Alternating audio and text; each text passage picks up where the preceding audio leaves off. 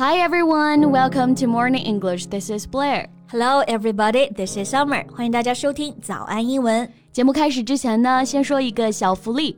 每周三，我们都会给粉丝免费送纸质版的英文原版书、英文原版杂志和早安周边。微信搜索“早安英文”，私信回复“抽奖”两个字，就可以参与我们的抽奖福利啦。这些奖品啊，都是我们为大家精心挑选的，是非常适合学习英语的材料，而且你花钱也很难买到。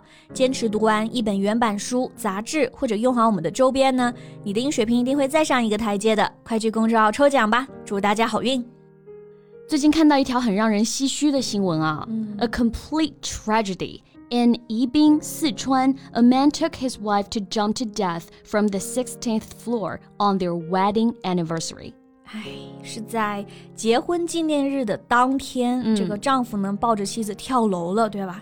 So what about their kids? Do they have any kids? Yeah, they left behind their two young kids. 留下了两个未成年的小孩，不知何去何从。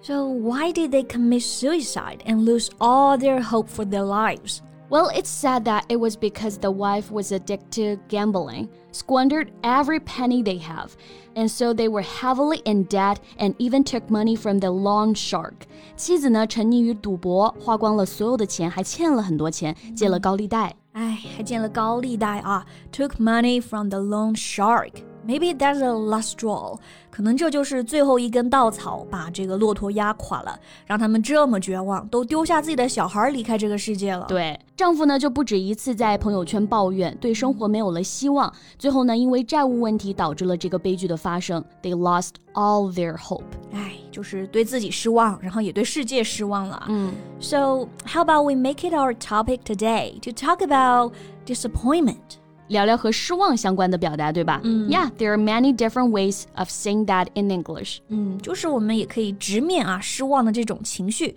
希望呢也能从中汲取一些力量吧。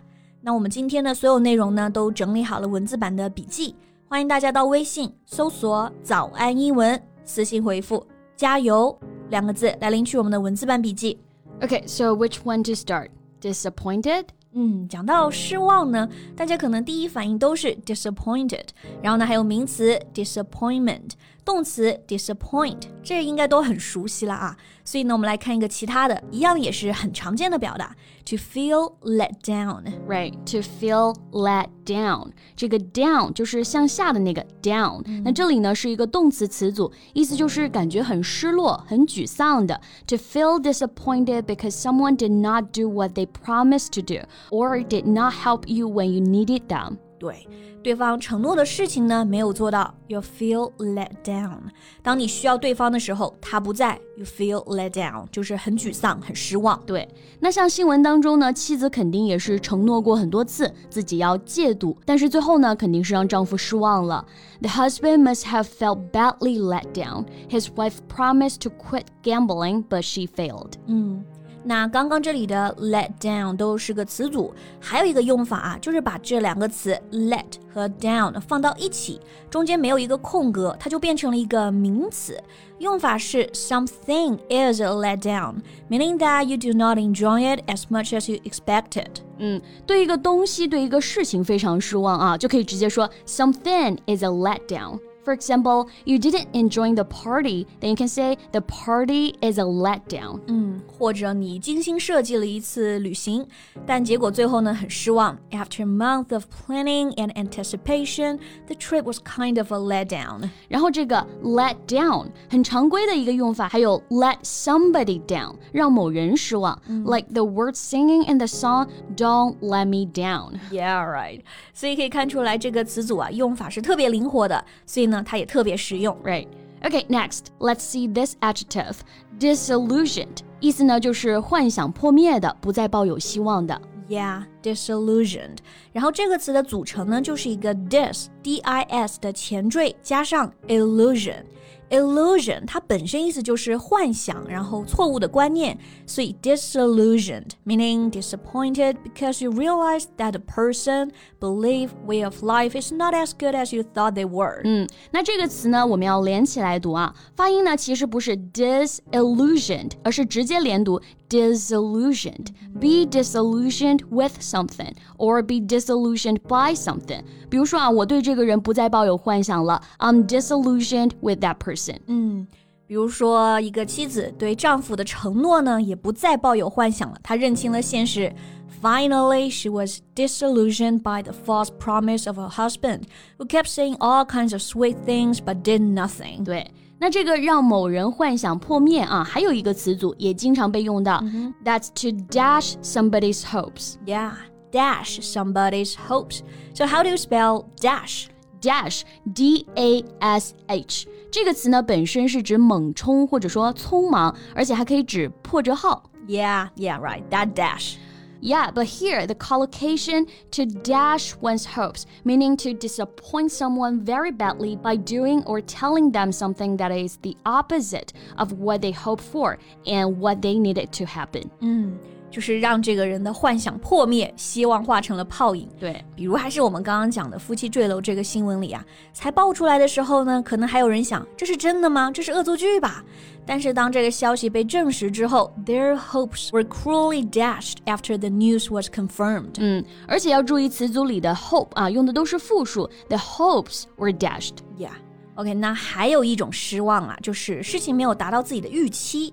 这里呢，也有一个很常见的词组 ，not live up to somebody's expectations。嗯，预期、期待就是这个词啊，expectation。live up to 表示到达那个程度。So if an event or person does not live up to expectations, you expected them to be very good, but in fact they're not. Yeah，比如说这部电影啊，让我就特别失望，根本没有达到我的预期。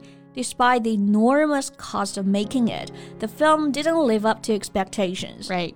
那还有一个搭配呢是 fail to live up to expectations。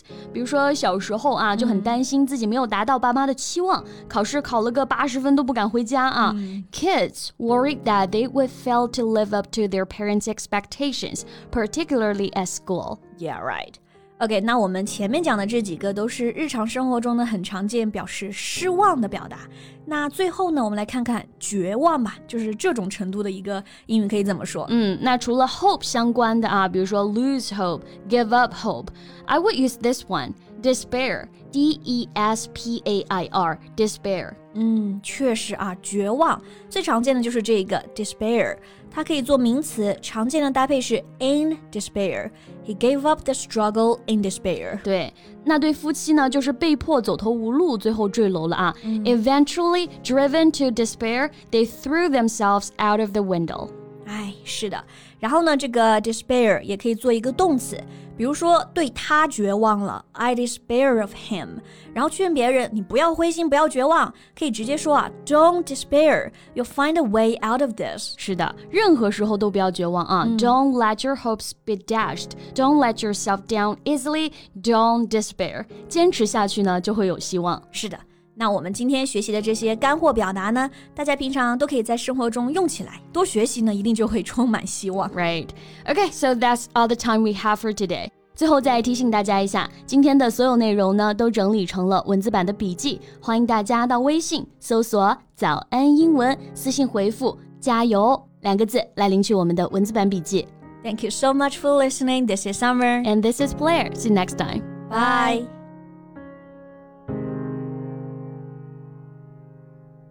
This podcast is from Morning English. 学口语就来早安英文。